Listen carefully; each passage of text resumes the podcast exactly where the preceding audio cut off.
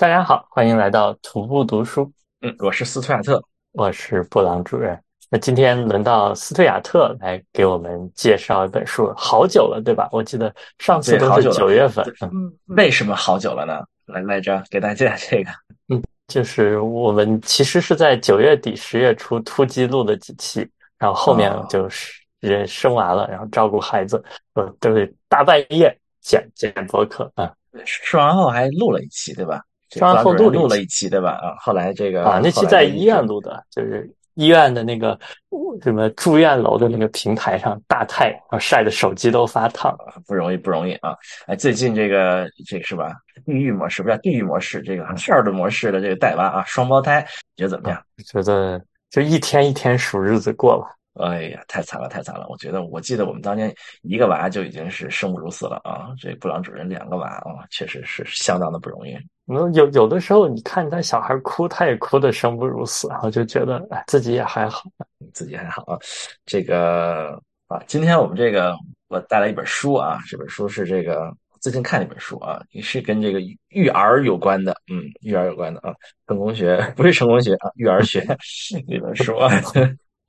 又扯到成功学了。你现在是育儿学，育育育儿书啊，育儿书啊。对，上上期布朗主任讲了一本育儿书啊，我也讲一本育儿书啊。嗯，对，这本书是个也不完全是育儿书，但有点这本书有点怪。这本书的名字叫做《Punished by Rewards》啊，是一本名著啊，是一本很著名的育儿书。《Punished by Rewards》嗯，副标题叫《The Trouble with Golden Stars Incentive Plans》。Ace, phrase, and other bribes 啊，就是名字叫 Punished by Rewards，就是用奖励来惩罚这本书。然后副标题叫 Gold Star，就小孩有的时候那个中国小孩叫小红花，是吧？是的美国一般就是 Gold Star 一个 star 啊，一个星星。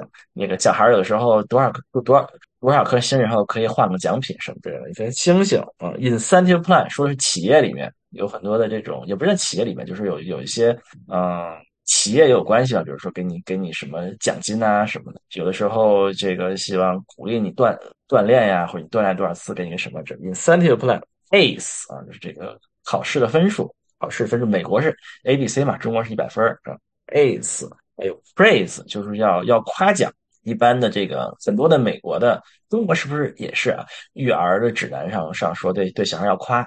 要夸要鼓励嘛，算夸啊，夸很有效，praise。反正夸奖感觉就是一个很美国风的。嗯，对。最后一个是叫 and other bribes，bribes 就是贿赂啊。有的时候就是管这个小孩叫是贿赂，bribes 就是有时候，哎呀，你在哭闹，你哭闹，不要哭了，不哭，我给你个巧巧克力啊，bribes。就他就说 troubles with 这些东西，就是说它是一，它是一，它是一本。这本书好像是已经很很老的一本书了啊，九十九十年代写的，九十年代初写的啊。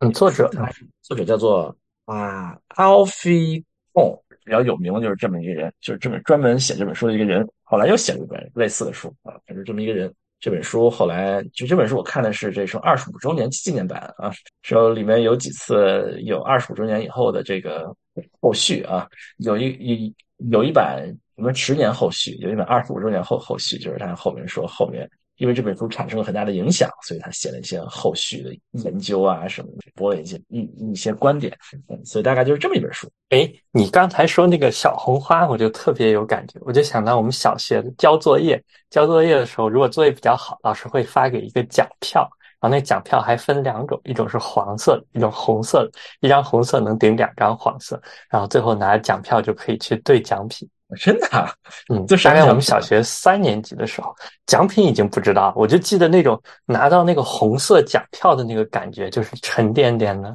真的，我们从来没有，我们小时候没有这个，从来就没有这个啊，也没有什么小红花什么之类的，好像好像一年级好像有一个老师有一些什么，嗯，有一个什么表扬啊，还是我们一一年级老师好像非常奇怪，特别喜欢一个同学就。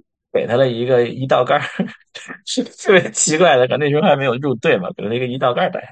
呃，让我这个这这件事情我还印象非常非常的深刻。然后为这件事是咋搞的啊？所以布朗主任对这个这个奖励和惩罚一般是个什么印象啊？我，觉得好像这个夸奖出现在里面还挺意外的。一般认为夸奖是应该的，是吧？啊，对，一般不是说是你要去去通过这种夸奖来去，但但好像是不是就是通过夸奖来去强化孩子的行为？这个听起来也是有点问题，就是有一点点行为主义，是吧？啊，对对对，他他这个这本书的第一章就在批判行为主义啊，呃，说是他这个看来是部长主任是学过这个，他学过看过什么发育心理、发育心理学什么之类的，是吧？呃，没有没有，就我是之前看一个讲还是讲 computer science 的书，大概就是说最早的有一批 computer scientist，还那个时候的呃出发点就是他们会跟心理学家，还有跟一些好像什么系统科学家，我们之前讲的那个系统之美，他们在一起去去搞一波 computer science 的潮流，就是要告别就必告别行为主义的影响，我们要从这个认知革命开始啊。啊，对他，他这本书很奇怪，这也也也也不是很奇怪。他第一章花一章的时间来批判行为主义，他就说啊，行为主义是个什么？大概是一个诞生于大概二十二十世纪初吧，不记得上面说的具体年代了。就大概讲的意思就是说，我们人是一个一个趋利避害的动物，所有所有的我们的就是这行为主义有点这扩大化，就是我们人的所有的这些行为，所有的这些干的所有事情都是都是这个。就是趋利避害的，就是有，就是往好处走，往后这个避免坏处的，就是所以他他对于人的这种这种这个教育上的理念，就是要就是就就就就是要奖励，要就要奖励惩罚，就认为啊人就是一个靠奖励惩罚这什么一个动物啊。这本这个作者就这本这本书就是把这个又扩大化了，就是说他认为这个。渗透到了各个领域，比如比如说，尤其是渗透到了这个经济学领域啊。人类是一个呃，是一个利己的动物吧，是一个趋利的动物吧。说说所有的这人类所有的行为都是都是经济行为，都是为了这个利益，对吧？都是计算利益的啊。然后说渗透到了所有的这个美国是一个在企业世企业世界都是都是用各种各样的方法，就是用各种各样的。奖惩方法来叫什么？要来给你工作的动机，叫就英语叫 motivate，中文怎么说啊？就是所以没有没有这个词儿是吧？啊，中文叫做就 就没有这个词儿是吧？根本 呃，赋能是吗？对，就如何让你给你动力，让你努力工作啊？就是说，美国这个社会是是通过给你给你奖金、给你激励、给你股票激励、给你各种各样的这种激励措施的方法来来呃来这个给你给给你动力，让你工作啊。然后中文就是画饼，中文画饼嘛啊是吗？也不一定是画饼，就是真的给钱嘛。比如说你做得好，然后给你一个。绩效考核真的是给你多少多少钱，或者不是不一定不一定是说给你画个饼，不一定有啊。那就是说他是会，他是通过这种这种奖奖励的方法，能够让你有有动机。哦，就是他的这个，他这这这本书很有意思，他就是有一半是在讲企业的这个激励，有有一半是在讲育儿。我也觉得这书怎么能把这两件事情放在一起讲啊？那就是说，美国的现在这些企业里面，呃，这些所有的管理者已经。很很多管理者已经不会用这个这叫什么激励的方法以外的方法，就是这种奖励奖励机制以外的方法来激励员工工作了，已经不会了。已经唯一能激励员工的方法就是说，你你做好了给你升职，你做好了给你钱啊，给你给你奖金啊，给你更好的这个。作者提出的激励以外的方法有有哪些？作者作者提出激励以外的方法，大概就是。举个例子啊。我也不记得，我对企业那部分好像没有特别的，没有特别的记忆啊。大概就是说，还是要找到你能够让员工有有自主性啊的工作，能够让让他找到他们的就个人的意义吧，然后给他们让他们让他们做更多的决策，对于公司做更多的决策啊。大概就是这样，就是说，大家就是激发员工自己对工作的这个自主自主精神吧。让他们激发他们对工作本本身的热爱，然后对他工作本身的责任感，大概都是这样，而不是为了钱，而不是为了这种奖励而工作吧，就是这样。听起来像我们之前系统里面的那个自组织性，是吧？啊，自己创造力啊。然后说反反映在育儿上，他就说美国是一个非常行为主义育儿的一个到极致的一个国家啊啊，就是说育儿基本上就是就是在几在几十年年前，当然就是说这靠惩罚是。是比较多的，体罚什么的啊。在作作者说啊，他在写这本书的时候，大概是二十五年前、三十年前的时候，已经已经普遍的公认的是，就是说体罚、惩罚是一件是一件不好的事情。我我我我不知道是不是到底有多少公认啊？反正这这这在中国应该还没有这样的公认吧？不认为这个体罚是个不好的事情啊。你说二三十年前肯定应该不会，现在应该是公认是吗？现在不是也经常打法子还认为是比较比较正常？我不知道啊啊，反正是二三十年前吧。是他按这本书作者认为，就是说基本上大家共识说这个。这个惩罚是一个不好的事情啊，但是呢，大家对于奖励这件事情啊是非常赞同的啊，各种各样用奖励的方法来来激励孩子是认为是比较认可的方法啊，夸奖也是另外一个大家非常爱、非常喜欢的事情啊，就是没事就夸孩子，夸夸夸夸，嗯，就是通过夸来给你这个正反馈，让你的孩子孩子做好啊。说这个还有一种就是说，还还有还有一种变相。这个惩罚叫做美国英语叫做 consequence，作者认为 consequence 啊，它就是实际上是一个美国，我觉得是一个美国育儿概念。就作者认为啊，作者认为 consequence 就是一个变相惩罚啊，我我我也很同意。我我我我一直听到 consequence，我觉得这这不是惩罚，为什么不是惩罚啊？就举个例子，consequence 就是说，他说 consequence 是一种比较是是一种比较和你的行为比较有关系的一些一一一些行为。比如说啊，小孩乱乱扔东西，哗把东西弄弄弄得满地都是。就是说，你这样的 consequence 你要有后果是什么呢？就是你要把它捡起来。你你弄乱了，你要把它捡起来！consequence 啊，比如小孩玩这个吃饭的时候老掉饭粒子，掉饭粒怎么办呢？就下次不要饭吃，不要吃饭了啊！掉了饭粒子就不要再再吃了。这是 consequence 啊，这个这这两个听起来差挺多的呀，有点过分，比较 reasonable。第二个，那那那那可能换一个，我这个例子可能举举的不太好吧。比如说你这个你这个老是吃饭老是老是把勺子掉到地上去，那，你把勺掉到地上去怎么办呢？那你就。怎么办？我也我也不想继续吃。你需要你需要找一个 consequence，比如说跟你有点关系的，就是比如比如说下次你可能你如果把勺子掉了，你就你你就要洗勺子，用手吃啊，洗洗洗勺子也可以吧？你就用手吃了啊，或者是怎么怎么怎么样，反正就是说是一个和这件事情比较有关系的一个后果啊。但不是这种直直接的后果，是吧？因为我听的，就比如说你掉饭粒，把把东西弄乱了，自己收，听起来是一个。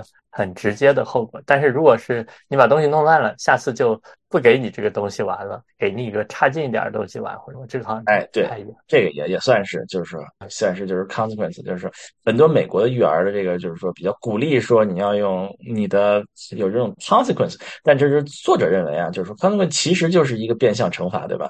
不是变相惩罚，他就认为就是惩罚的一个好听的名字啊啊啊。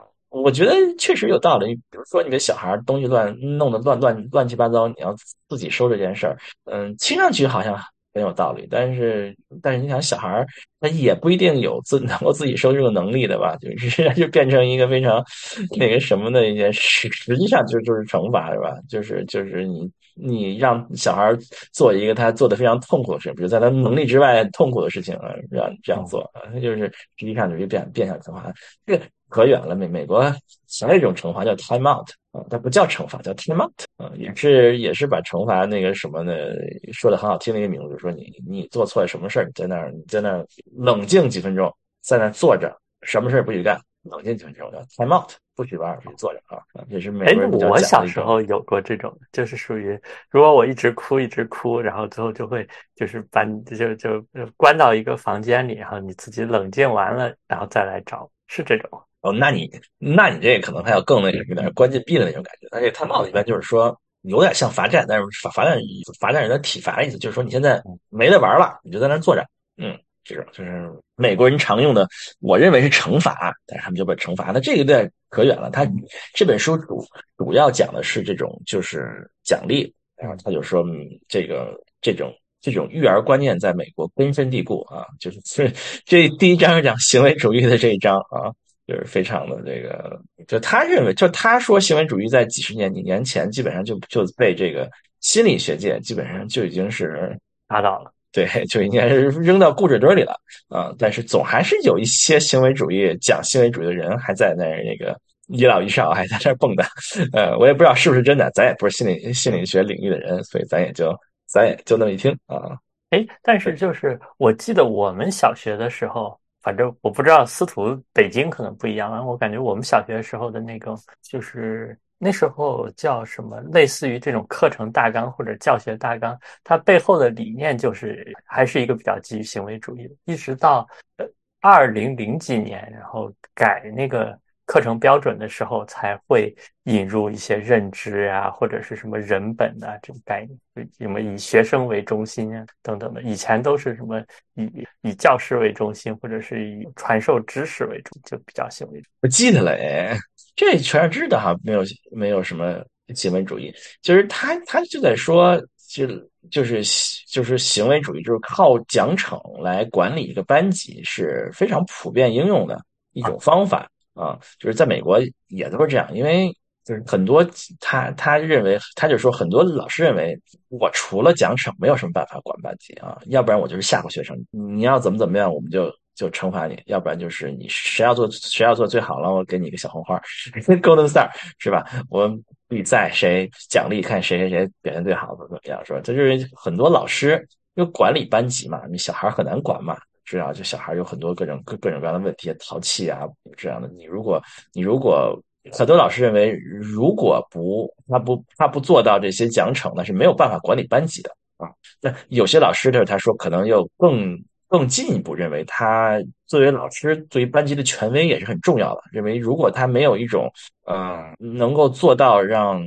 让他的话变为一个全班同学的圣旨的话，那些老师认为这个班级是没有是没有办法管理的，他没有没没有办法上课的，就是就是所以说就是这肯定是在哎，这作者的话说，就是在美国的老师里面也也也是也是普遍应用的一种一种做法，因为不知道还有什么别的方法啊，是这样。当然，这这也是作者也是一家之言了，肯定是很多老师肯定也是。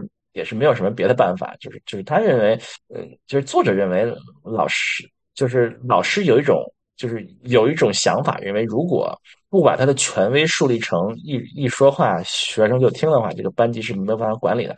嗯，这他就说老师就没没有办法想象一个他说话并不是完全权威的班级，也可能是可能是可以管理的。啊，这咱就不知道了，咱也不是老师呵呵，咱们对于学生时代的印象也已经非常非常的。遥远了，所以不知道是不是这么回事儿啊？印象还是印象，反正就是老师还是有不同的风格。嗯，对对，确实是老师还是有还是有不同的风格的啊。就是他，嗯，这个。那我我们作者接下来他批判完行为主义后，他有没有提出一些自己认为合理的、合适的观点？他批判完行为主义之后呢，他具体讲了这个。奖励到底有什么问题？就是他具具体的讲奖励有什么问题啊？他就是说，嗯，奖励是不是是不是对的呢？奖励是不是有效呢？他就引用了很多很多的研究，认为奖励其实是无效的，就是也不是无无效的，就是说，呃，奖励是是在长远来讲是有是有反效果的，短期来讲肯定是有一定正面效果，因为你你奖励的事情他就他就做了嘛。但就是说，你你你对于对于这个立即更正行为之外的事情，这是这是很难有效果的。就是他他就是就是说一就是说这个奖励的问题是说他嗯，它是一个外驱力，它不仅仅是它它作为一个外驱力，就是说它嗯，它不但只不过是表表面上的让你改变行为，并且是那个影响你形成长远的内驱力啊。所以说，比如说。你你为了你你你做一件什么事儿就会有奖励，那你自然而然你人自然而然就会认为做做的这件事情是个是个更非常枯燥的事情，就是说你你反而让这件事情在别人心目中变得更枯燥。就他举了很多例子，就是说，比如说有的这个说读书，就是很多美国美美国人很重视。读书嘛，让小孩读书，reading，让小孩阅读嘛。我经常有很多的鼓励阅阅阅读的项目，就是说你多少阅读之后给你奖励什么什么什么什么东西。他就说这个，当阅读变成一个为了奖励东西而干的事儿的时候，你阅读这件事情立刻在在这些小孩心目中变得更枯燥一些，更没有意思一些啊啊！就是说你最终让小孩喜欢阅读，是要让他喜欢阅读本身啊，没有让他学会阅读本身这件事。就是就是没有想过的。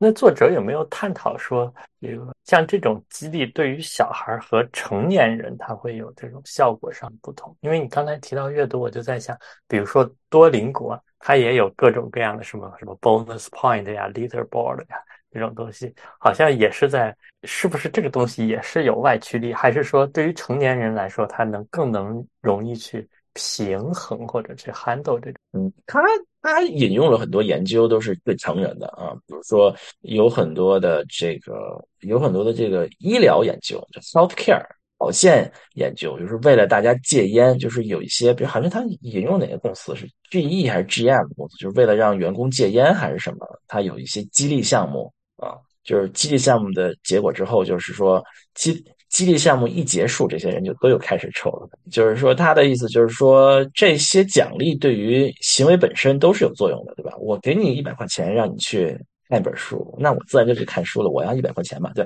这对于改变立即的行为是有作用的，但是对于这个对于这个长期的习惯，嗯，是有是有一定的影响的。这这是这这个作者行为，对对。当然，你说，嗯。我不知道啊，这个不是我说，我个人观点就是，对于多邻国这种这种行为，你你你你开多邻国去学外语，自然你是喜欢学外语的，没有人逼着你去，没有人逼着你去学，对吧？那只不过是，其实是你你是一个很有内驱力的事情，只不过是，如果那些呃什么 strike 是吧？这是帮助你能够能够帮助你量化你的成就感吧？我不知道，嗯，我觉得不太一样，我觉得啊，如果说。你不爱学外语，你是一个很不爱学外语的人。我通过我通过你每天学连续学多少天外语，给你一个什么东西让你学外语，那我觉得可能就不一定是一样的事情了吧。嗯，所以可能是布朗主任是个喜欢学外语的人吧，对吧？我个人观点啊，这不是书里写的啊。那所以还是可能跟这个奖励的性质或者这个奖励的大小有点关系吧。像像多邻国那种都是虚拟的，而给小孩糖吃就很实在。嗯。不知道，反正我觉得这可能是这可能是这作者的也也可能是个偏见吧，也可能奖励，因为有有有另外一派人就会认为，这布朗主任也说过嘛，就是说你习惯很重要，对吧？习惯很重要，就是你开始无论用什么方法把习惯养成了，后面会可能会通过惯性让你做很多的事事情。那你通过养养成习惯过程中，可能你就通过一些奖励什么，这另外一派观点了。但作者是不持派观点。作者的观点就是就是认为你你对于小孩儿就就就是要内驱力，就是你小孩儿就是要自自觉的爱学习，就是要也不是爱学习的，就是就是要找到自己努力学习的内在动力，是？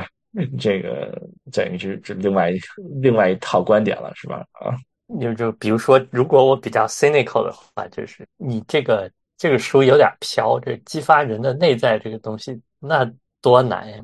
对，是很难，对，是很难。呃，奖励是很容易的，奖励惩罚是很容易的，但是你真的要要努力的，是吧？耍嘴皮子，然后说服，这 就是说服教育，这个形成价值观是非常非常困难的事情啊。我刚才看这个说奖奖励有什么问题啊？他讲讲了几条，另另外一就是说奖励是是实际上很多时候是被当成惩罚使用的。因为你虽然是奖励，但是奖励就会不停给你吧。但是就是说，你一旦做的不好，就是奖励没有了啊。每天到头，每每天晚上，今天今天你你没有犯什么什么错误，给你这个冰棍儿，对吧？忽然今天说，然后你今天做做的不好，冰棍儿没有了，这其实就是一个惩罚。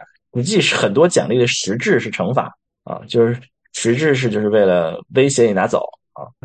还有一个就是说，就是奖励。呃，叫什么 rupture relationship，就是让大家的关系，就是就是让大让大家的关系变得更差了啊！就突然而讲，他说的是，他不仅仅是说，比如比如比如说家长和小孩的关系啊，会变得更更差了。比如说你有的时候老师在班里面奖励，比如说表现最好的同学啊什么之类的，那些同学之间的关系也变得会更差。就是说，同学变成了一个竞争关系，包括你考试成绩啊，要大家排名啊，是吧？这也是一种奖励嘛，对吧？排名第一名、第二名的得到老师的奖励，那那把学生之间变成一个竞争关系啊，这个让关系就变得更微妙一些。或者说，奖励会让大家的关系变得更更更微妙一些啊。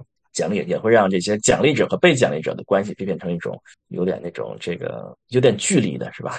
有 点距离的观念，而不是大家是一个平等对话的一个关系啊。然后他还有一个，他讲了这个三，三是啥？三是的奖励忽略了这个 reasoning，reasons 就是就是讲给你讲道理，就靠奖励就不讲道理了，就是说啊，你就这样，这样我给你冰棍儿。这样我给你个买个玩具啊，那你就你就整去了跟小孩谈心，跟他说这这做做这件事情为什么为什么是重要的，或者或者说我我理解你为什么不要做，你做这些事情你有什么想法呀？你有什么有什么问题吗？你害怕什么呢？或者什么什么难呢？就是说，嗯，这这些非常非常复杂的工作，就是这个，嗯，你要你要理解小孩，你要。跟他讲道理，给他建立一个更好的价值观，大概这个过程就没有了啊，就要奖励，就是说你就去做吧，做就做了啊，这个实际上是是不好的，这是当然是跟作者说的啊。这个听起来像我们之前那个不平等的童年，不是会说，比如说中产阶级的父母就会跟孩子做很多的这种谈话啊，说为为什么为什么或者讲道理，而而这个工这种工薪阶层啊，蓝领阶层。啊，他家长就通常称是命令，他也没说奖励，但就是命令，就是也不解释原因去做就对。嗯，然后然后第第四个他是说这个奖励会不鼓励不鼓励这个承担风险啊，就是说让大家做事情变得更小心谨慎，蹑手蹑蹑讲对吧？但是为了这个奖励，大家会变得非常的啊敢做一些敢做一些什么的事情啊，很呃。有风险的事情，嗯，他就说这是奖励的一些问题。最后这个听起来是不是跟前面说的就没有奖励的，就是惩罚有关？因为一般你要是不愿意承担风险，还是害怕，害怕可能是更多的是跟惩罚相关。如果是那种追追寻那种，就比如说像创业这种追寻那种小概率的高额奖，好像是让人更愿意。对这个这个作者对于奖励的这个。范围很很广，他是反对在这个学校里面分的，就是说我们学校说分嘛，美国就是有每个课程都有 A、B、C 嘛，他是反对这个，这个这个很多美国的小学已经是，也就是已经取消打分了啊，就是没有分数啊，但这个这是一部分学校比较叫什么 progressive school，他们是是没有分数的，并且也 OK 嘛，他就是他就是他就是这个作者就主张就是学校。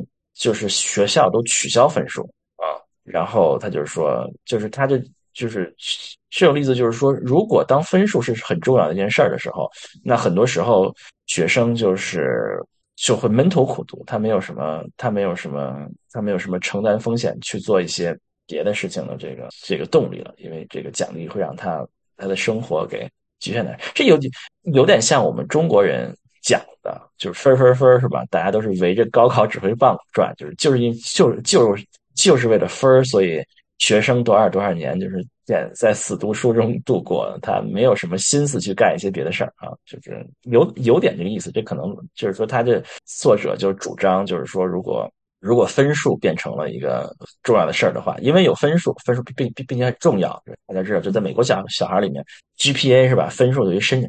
申申请大学也也也是非常非常重要的，现在可能变得更更重要了，对吧？因为现在大家都不看这个标准标标准考试了嘛，对吧？所以就平平时考试成绩就变得更重要了。在在在这种状态下，那还有几个小孩愿意去花时间做一些别的事儿啊？努力学习是吧？呃。这是一个，而且我不知道作者会怎么看现在啊，因为提到二十五年，因为现在你其实申请大学，它还有除了 GPA 之外，还有什么体育啊，什么课外活动呀，然后参加什么这这证书那证书啊，因为私校吧，嗯，那后那感觉要上一些比较好的，好像是要上比较好的私校吧，私校对，你说私立大学，私立大学对吧？啊，就是公立大学。主要看，基本上是看分数吧。我觉得基本上是看是学呃是课内成绩吧。我理解是说啊当然就是你也得有点课外成成成绩，但是就是不需要成绩，就是拿奖啊什么之类的，好像不用吧？就是说你能从事一点活动就行吧？我我理解啊，这是我理解啊。然后就主要看你的课内成绩吧，我觉得，嗯，当然当然，这个美国的私校申请简直就是非常变态的过程了，咱们就不不讲了，非常非常非常的夸张的过程。哎，有兴趣可以听我们之前这期节目。金色的门票，对，金色门票啊，对，私立私立大学申请顶顶金色来学申请是非常非常魔怔的 过程。夸奖，他说夸奖的很大问题就是说，我们我我我们前面说这个夸奖也是一种奖励嘛。夸奖很大的问题，很大的问题是是说他让他让小孩就觉得你你在控制他们，就是说为什么夸奖其实很多时候是长远来讲是没有作用的，甚至是有反作用的。就是说你通过他他认为夸奖是一种这种控制。当小孩听出你是在控制他的生活的时候，他是会觉得你跟他的关系就会变得更差，并且这件事情也变得就是夸奖也并没有那么好听，就是夸奖也是一种也是一种问题啊。他会认为这个，我我觉得确实是有这么一个，确实是有这么种感觉，不知道布朗主任有有有没有这种。是这种感觉，就是当其实我们在美国待，我可能经常看到别人夸你 very good 非常好非常好的时候呢，就是说其实你是在是在表达一种你应该做这个的价值观，是吧？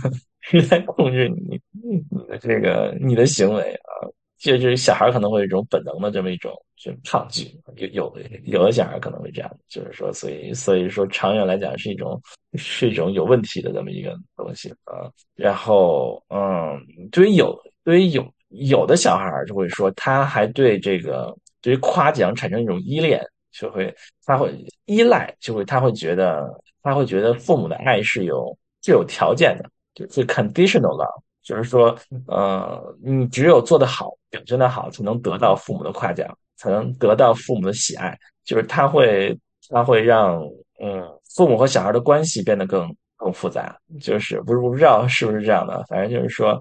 好像听起来就是还是会让这个小孩去失去一些自我，就自己的内驱力，或者是自己的信念、自己的意义，他要有这个探索的过程。而夸奖似乎把这个这个部分压缩掉了，或者取代掉了。对，并且有有的时候是说，夸奖是一个呃，就是当你我觉得可能可能中国人不太不太善于夸夸孩子，中国中国小孩可能没有没有没有这个记忆啊，是当那些。美国小孩每天听一百次夸奖的时候，他会觉得你这个夸奖其实是在，其实是在管他的生活，实际上是在告诉你，你应该怎么做，你应该怎么做。听不到夸奖就是你你现在做的是错的 啊，就是，呃，就是实际上是变成一个夸奖，就变成一个说教。实际上夸奖是一种说教的一个部分啊，就是就变成了一个一个非常干巴的。干巴的过程，嗯，对，就是刚才说的这个，我觉得很有意思。好像一般现在主流的育儿观念就是说，你要去夸奖他的什么行为，夸呃夸奖他的努力，而不要去夸奖他的结果。但这本书的作者认为说，其实关键取你如果是为了控制他，你怎么夸都是一种说教，都是对他认为有副作用。对，就是呃。嗯，这个我觉得从几个层次来看吧，就是说，一般美国人说就夸奖的说，他更多的是是是是说，你不要给太多小孩负面的说法，就是说，因为因为我们中国式育儿，批评比夸奖更多嘛，对吧？就是小孩一天可能听到很多很多很很多次批评，哎，你怎么这这个做的不好？哎，你应该不应该做做做这个？你很少听到正面的反馈啊。这个作者是对这件事是认可的，认为你经常给给给小孩负反馈，这确实是不好的。但是并不等于正反馈是一个非常好的事，就是这这个是作者的观点，就是说，嗯，这它是一个它是一个不同的层次。然后他也提到了，就是说夸你的这个。夸 effort 比比夸 result 比夸你的结果要好啊，这个这件事他也是觉得他也是觉得确实是这样的，就是说你夸你的这个夸你的这个这个你做的努力了啊啊你你你你你你花这么多你做了这么多努努努力非常好啊说啊哈你真你你真棒得了一百分啊 要好呃还有一种就是就是就是。夸聪明啊，你真聪明！这个比夸，啊，你真努力要要要不好啊，要更多的夸夸努力。但是他就认为夸努力也是也是不那么好的，因为这是一个对你行为的控制，就会认为这个缺乏你的内驱力啊，这也是这个作者认为的层次啊。夸努力这件事也是，你你可以试一试，有有的时候很难夸出口，知道吧？就 就这是有点，就就是说，就有点像，就是说，你你其实是你其实是在控制小孩的感觉，就是说，你可以试一试，比比比，比如说你你夸，比比比如说你夸你老婆，你比如你夸你老婆这个，比如说她控制饮食吧，你夸你控制你真棒，控制了这么 你夸出口吗，呃，你还是更容易夸结果吧？哇，你瘦了这么多。是不是？就就就前夸努力，有时候听起来有点奇怪，是吧？就你夸小孩也是啊，我觉得其实有的时候就是有一点奇怪，对不对？但不太容易夸的啊，夸夸结果是很容易的。我觉得这个作者呢，最终讲的解决方法要解决有有三个 C 啊，三 C。第一个 C 叫 collaboration，合作啊，合作，learning together，就是要。要要跟小孩是一种合作的关系啊，要要一起学习啊，不是那种这个领领导式的啊，言堂式的事我们一起学习。呃，第二叫做 content things worth knowing，就是说要让要让小孩呢，这个他就是还是有有更多的这个这个动力吧，要要发展他们的内驱力，然后让他们的这个。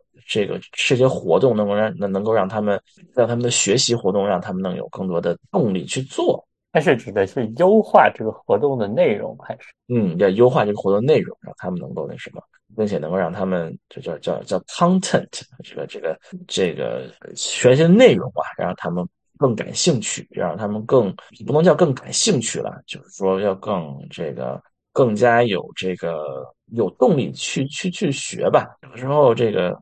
因为作者好像有一张批判的那种，就是说把这种把这个玩和学放在一起，就认为这这样的这这也也是不好的。最终是要让小孩对于学习本身能够有一定的兴趣，而不是你玩玩和学嫁接在一起。对对对，好像是有一定的这个这个批评啊。对这种这种，第三是 choice 啊，他们有自己的选择，他们有有他让他们的学习过程中有更多的自主性。这一章是更多的这个，也不是这章了。他前面讲到的是有更多的这个，在学校里面就是有有安排课程，更多的自主性啊。如果在家的话，就是你给他们有更多的选择的机会。嗯，他还说要要有让他们有真正的选择，而不是假选择。觉得很很多父母就是很多育儿的书上会说，你要给小孩一些假选择，让他们有一种控制自己生活的 这种幻觉。呃，他说不要让他们假选择啊。今天现在你要你要读书，你可以读这本，也可以读这本，你选一下吧啊。不不是这样的，让他们生活中有有一些真正的选择。对，这三个 C，三个 C：collaboration、content、choice。是这个这个作者对于这种育儿的一种这个这个解决方法，如何取代奖励以及那个惩罚的那个做法。那这个选择如果。比如说，他他可以选择读书，他也可以选择出去玩。他老是选择出去玩，那咋办？嗯，那就是靠康知啊，是吧？嗯，对，那我也不知道。那你你你你就跟他交流呗，洗脑吧。我觉得这作作作者没有说洗脑不行吧？啊，只说了这个奖励和惩罚不好啊，没有说洗脑不好啊，给他洗洗脑啊，嗯，改变他的价值观是吧？对，改变他的价值观，对啊。对，在这个他这个，嗯，他我不记得哪哪章了，提到一件事儿，就是说有很多小孩儿对于父父母教育小孩的这个，就是的这个，并不是从价值观角度这个教育，是一种非常表层的教育。比比如说，为什么不能这个那个乱扔东西啊？因为不乱扔东西要罚钱，是非常表层的一个一个教育。就是说，为为什么不能把人把人要被警察抓起来，抓进监狱里啊？一个一个非常表层的一个这个一个一个教育，就是他给你的你的价值观的印象，就是说谁的权力更大，谁的权力更大就要听谁的啊！你不能做做这件事，是因为有更有权力的一些人不让你做啊，而没有就是真正让你认识到这件事是对的还是错的，有有有一种价值观来这个，这是他一个作者一直强调这件事事儿，就是说要建立的是一种一种正确的世界观价值观。对于该做的事情要有内驱力啊！我觉得听起来这个像是件事，比较认可这种什么人本主义心理学的那种感觉，比比比比较认可洗脑教育，要要洗脑，要靠洗脑，不要靠奖惩啊。是，我觉得确，我觉得确实有道理，因为我小时候就就就听到一些人说你不能做做这个，因为会会被抓起来，就我就很诧异，就是好像做什么事情的这个标准就是要会不会会会不会被抓起来，不会不会被抓起来，那就都可以做啊。好，好像这样的价值观也是有问题的，是吧？就是现在是不是也有，就是什么只要这个东西不违法，嗯，很多事情都可以做。但他一方面也会去鼓励人去突破一些这种就是常规或者规训的约束吧，这种还还是还是有两面性。但我觉得，嗯，你从法律角度来讲，那你不违法的事情是肯定是都可以做的。不知道是哪国法律了，至少是有的国家的法律里面不违法的事情是都可以做的嘛，对吧？呃，不犯罪，从我觉得不犯罪，因为你你过个红绿灯什么什么抢红灯都是违法，轻微违法太容易。嗯，但就是说，但就是说，嗯，我们肯定不能仅仅是因为啊，这个东西，仅仅是因为我们做一件事情不能仅仅以这个违法为这个准则，对吧？我们总还是有自己的判断，对吧？杀人，我们不杀人，不打劫，不偷东西，不抢劫，不是因为不是因为这是违法的，对吧？我们是也还是因为这些是。不正义的事情是错误的事情，对吧？我觉得这还是不仅仅是因为法律是个底线嘛，对吧？就是最后、最后、最后的时候，你还是不能做，这是这这是个底线，是吧？但是你还是要有价值观在上面，能够让我们约束。嗯，不是说我们杀人要进监狱，杀人要要判刑，我们才不杀人，杀人是不对的啊。所以行为主义对于塑造价值观其实没有太大的。对，行为主义是。对行为主义有很多非常非常非常的这个极端的例子嘛，比如说这个那个那个那个叫什么？是叫杨永信吗？戒网瘾那个杨永信吗？杨永信把你们拉到什么？把什么拉到电击室电击什么之类的啊？对，有些非常非常极端里的这个是典型的行为主义嘛，就是靠的是吓唬啊，关起来，然后让你希望能够改变你的行为啊。我不知道那些被杨永信改改变行为的孩子是不是真的都都戒网了。嗯，而且我觉得衡水模式也多多少少有点行为主义。嗯，不是不知道啊，我没去过呀，你去过吗？嗯，没有，单单只是只是只是听说的，就就是把学生的一天的时间卡得死死的，这个点你就做什么，这个点你就做什么。哎，我记得到这些就有好成。我记我记得我们那时候比较著名的是黄冈嘛，是黄冈中学嘛，对吧？就黄冈中中学，我记得记得当时比较流传的是不仅仅是有。不仅仅是有这个呃行为主义的，还有洗脑啊。嗯，是说黄黄冈中学老师什么嗯拿了个草鞋挂在教室上，是说你高考不好就穿这个草鞋上去，还是什么什么之类的。嗯，他也有惩罚，也有他的也有他的这个就是叫什么洗脑在里面啊。做人要做城里人啊，像说高考是一个对吧？跳出龙门跨龙门的这么一个一个过程，让你有动力去这个努力学习啊！洗脑是高考，就是改变人生命运的。现在倒还是也是这样的一个，至少主流的观点也还是这样吧？就就高考是改变人的，这个就这个就不能叫行为主义了，这就是你有内驱力啊！你学习了，有内驱力啊！这我我觉得这是一个，就是说，嗯。嗯，就是这是有是有一个非常微妙的一个那什么，你要说你要说做人做做人要算城里人，那你城里人你也可以说是一个奖励的吧？那这个奖励是一个就是说是一个真实世界的奖励，就是说我们是一个在真实世界中能够获得一些你你喜喜欢的东西，或者或者说你真正人生中真正得到的一些一些东西，而不是一个你在课堂中。老师为了管理班级故意做出来的管理班级的，就还我觉得还是有一定的这个就是区别在，就是说你如何能够这这这这问题大了，就是说你如果你到了一个嗯人生观的问题，你是不是一个拜金主义的人生观，是不是一个对于这个嗯。嗯，对于物质享乐很很这个很看重的人生观，那这是另外一个问题了。但就是说，但是它并不是一个非常嗯，通过一个教育者或者说是一个家家长，就是就是专门为了控制你的生活、控制你的行为来特意造出来的一个一个奖励。这还是太一样，我觉得。哎，你这么说，我想到就是有句话不是叫“教师是人类灵魂的工程师”嘛？然后这个就就会被认为是有一点点行为主义，或者是我是为什行为主义呢？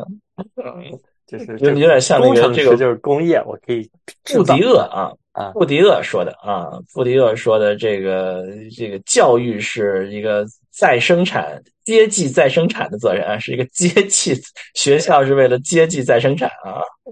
我觉得那个我记得那个大学时候上那个孙立平孙立平教授的社会学的课，孙立平特别喜欢提布迪厄啊，上课的时候放了一个这个这个 Power PowerPoint 幻灯片。放了一个这个那那个时候讲打工子弟学校那时候在北京有一些那时候没有没有户口不能上学，那个放了一个打工子弟学校照片，然后那边放了一个未名湖的照片，呃，然后说你看这样这样的学校就是生产出再生产出这样的阶级啊，这样的学校 就是再生产出这样的阶级啊，就是学校是阶级再生成啊，不离了啊。